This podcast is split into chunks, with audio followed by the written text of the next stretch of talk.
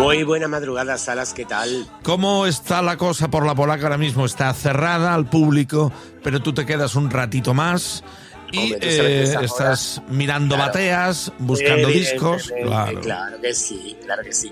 Echando el ratito tranquilito después del cierre y tal, y, y bueno, eh, reconciliándome de alguna forma con, en fin, con, con las bateas y con lo que va llegando, lo que viviendo y lo que me apetece oír sobre todo, ¿sabes? Porque hay veces que tú estás aquí en la polaca y no, no pones lo que, lo que quieres poner porque hay determinada gente, a lo mejor no le va a gustar a quien sea, en fin, y estás muy condicionado. Pero cuando estás solo, querido, pones lo que te da la gana y eso es maravilloso. Y luego no olvidemos que mm, tú estás trabajando, no es lo mismo el personal de un local eh, parecido a la polaca, aunque igual no hay, no hay otro igual en el mundo, lo digo así de claro, que al haber bulla, que es casi siempre, a determinadas horas, hay música de fondo, pero tú no, no te, no te vas a quedar con la copla, Hombre, evidentemente. evidentemente, vamos, y te vas a parar a, a escuchar lo que sea. Y en estos momentos sí, en estos momentos tú disfrutas de lo que quieres ponerte y, bueno, lo saboreas de una forma muy particular. Estas horas son maravillosas para eso, salas para, en fin, Anda que no. replegarte, replegarte en ti mismo, que eso es divino siempre. replegando, replegando la polaca que está en Marbella, que hay que visitar, que recomendamos por favor. Va a cambiar tu vida, lo digo así de claro, va a cambiar tu vida una visita a la polaca y verás las cosas, escucharás las cosas de otra manera. Está justo en Marbella, en donde comienza el Leán Champó, es la broma, donde comienza, está la frontera del casco antiguo de Marbella, que eso es reivindicable y más que visitable todo el año. No solo en primavera y veranito, que está francamente bien, pero es todo el año. Y estoy en lo cierto, ¿eh, Francis? Absolutamente. Y tú sabes que, que bueno, que estos eh, tiempos que se acercan ya, que estamos ya, estamos al borde de la Semana Santa, Salas. Ya sé que tú estás amigos- in- haciendo incursiones. Claro, a mí me han traído los carteles del Calvario, que están muy chulos este año. Tú sabes que la cofradía que tenemos aquí en el barrio, en Marbella, eh, la, la, en fin, la procesión que pasa por delante de la puerta, que es el Calvario, este año estrena un, estrena un caballo. Es un trono con un caballo y un romano que, en fin, yo no sé si, si la altura de los cables de la luz del casco antiguo va a dar para tanto tronillo. Porque, Son vamos, el, romano tiene... entre el romano tiene, tiene unas plumas de medio metro, por lo menos, o más. O sea, súmale a eso la altura del caballo, en fin, va a ser algo realmente importante. Importante. Como la voz que te traigo hoy, que eso sí que es Oh, importante. Oh, hoy Eso sí sé que que importante. traes tela de calibre altísimo. Hombre, y a mí me encanta y, no, es, no es frecuente escucharlo al día de hoy. Pero tú sabes que aquí en La Polaca lo ponemos mucho porque es santo de mi devoción. Es el gran Alberto Cortés. Mira, Sara, yo recuerdo que de los primeros vinilos que tuve yo cuando empezó a interesarme el rollo vinilo y tal y cual, fueron los heredados de mis tías solteras. Y entre los vinilos heredados estaba un, un par de ellos de Alberto Cortés, pero un Alberto Cortés muy inusual. Era un Alberto, un Alberto Cortés yeye, eh, alucinante, con temas como la minifalda, que eran como muy canallas y muy, muy, muy divertidos. Después, eh, a la postre, he conocido la obra entera de Alberto Cortés, que tiene cosas realmente formidables, y te lo traigo a colación precisamente porque esta semana hubiese cumplido años. Y cómo no recordarlo si yo lo recuerdo continuamente. O sea, quiero decir, cada vez que pongo un disco de Alberto Cortés, digo, hostia, qué voz tan impresionante, qué recorrido tan formidable tuvo aquí en el país y qué diversa es su producción. De entre todos, Salas, eh, yo me quedo siempre de Alberto Cortés con tres, cuatro temas. Uno de ellos es el que te voy a poner ahora, que es una preciosidad absoluta. Las Palmeras de Alberto Cortés. Un tema divinísimo. Ay, mi corazón está empezando a padecer. Desde que yo te conocí, mi dulce bien. Sé que para mí es muy difícil olvidar todo el encanto de tu voz y tu mirar. Ven, mi amor, que quiero ser tu adoración.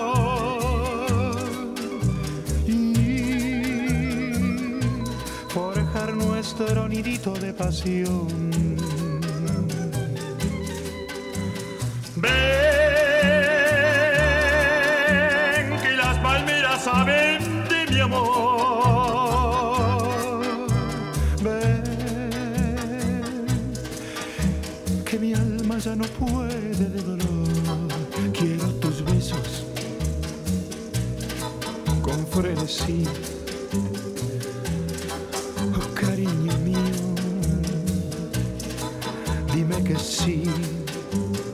No es una maravilla absoluta encontrarnos con este Alberto Cortés absolutamente atemporal. Es, es, maravilloso y además llega el momento dentro de tu sección del Picú de la Polaca, sección de confesiones del Salas. Eh, confesiones que te hago yo de niño. Recuerdo muchísimo ver a Alberto Cortés en la tele.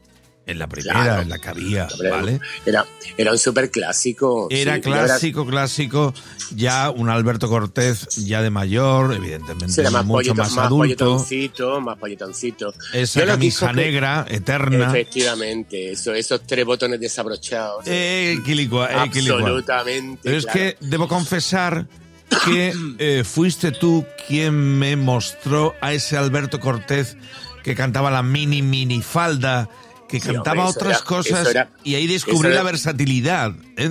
de un que sí, genio era un como Alberto, él. un Alberto mucho más yeye. Lo que pasa es que hay autores que eh, por, por eh, edad nuestra y tal lo hemos conocido así de más mayorcito y eso, pero que tiene un recorrido enormísimo. Mira, sin ir más lejos, yo cuando le enseño a los devotos, a los devotos rockeros de Miguel Ríos, le enseño su parcela yeye, se quedan flipados, pero es que Miguel Wow. Ríos, por ejemplo, igual que Alberto Cortés, tuvieron una parte yeye muy importante, una producción muy Sí. importante en ese momento. Sí, señor. Y es lo, lo, lo, lo curioso de los grandes, que le han dado tiempo a incursionar en cualquier cosa. El caso de Rafael también, esos temas yeye de Rafael son formidables, absolutamente.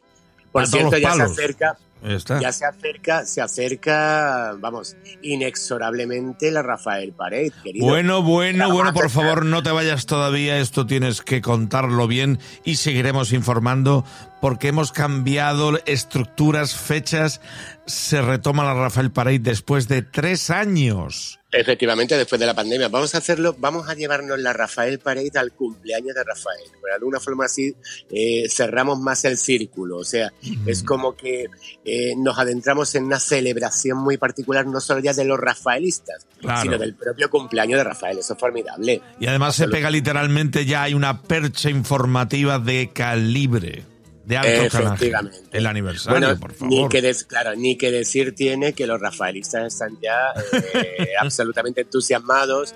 Eh, tengo ya algunos apuntados. Tú sabes que esto, esto, esto es muy relativo, porque todo el mundo se apunta. mm, Sí, pero vienen luego los miedos de última hora, ¿no? Efectivamente, y después caen como chinches, pero bueno, ya apuntar estoy apuntando a gente, sin duda.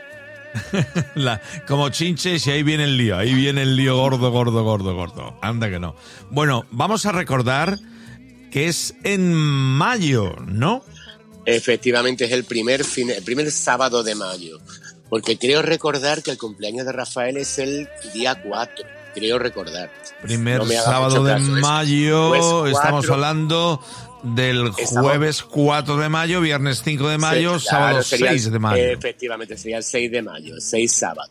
Ese día sería. La Rafael Parade, por fin vuelve la Rafael Parade. La Rafael ¿eh? Pared a la polaca. pandemia. Claro que sí. Anda Sí, que no. sí. Y, y pegadito, pegadito al día del cumpleaños del genio, del maestro, como tú dices, del, Del maestro. maestro. Anda que no. Del, de- del más grande. Anda, así es que es vida, esto da vidilla.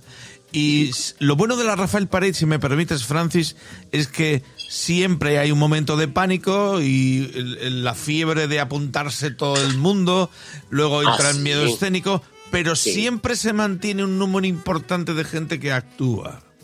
Sí, señor. Y hay una parte, una parte maravillosa de Rafael Pared que a mí me, me- vamos, me sigue impresionando después de tantos años. Y es que siempre aparece un Rafael nuevo que nos impresiona. Y dice, uy, este, este, ¿de dónde viene? Te dice alguien, pues mira, este viene de Fuengirola, no sé qué, no sé cuánto, tal, tal. Y bueno, en fin, son Rafaeles muy curtidos, habitualmente, son devotos de Rafael y que bueno, que, han hecho sus pinitos por ahí, eh, tanto en fiestas privadas como, en en sus casas o donde sea, pero si llevan a Rafael dentro, sin duda. anda que no. Pues anunciado queda, primer fin de semana del mes de mayo en la Polaca, en Marbella, vuelve la histórica Rafael Parade. Sí, todo en pos del maestro, de Rafael, el único e irrepetible. Francis, Absolutamente. La Dime. cuña ya está hecha, ya habrá que ir calentando un poquito la olla, digo también, ¿no? claro que sí, claro que sí. Pues, Claro que oye, sí. lo que sí tienes que hacer ahora en un ratito, vete a descansar, que los días cada vez se alargan más y eso también lo notamos. Y Hombre, de y cara tanto. al viernes, ve preparando el guateque, ¿vale? Por supuesto, Salas. Además, creo que este viernes vienen medallones como castillos. O sea, Oh, vienen unas pedradas tremendas porque, en fin, la percha informativa así lo requiere. Así que Así nos lo vemos pide, el viernes, sí. querido. Nos vemos el viernes. Un saludo, un Un fuerte saludo, abrazo. Francis. No son horas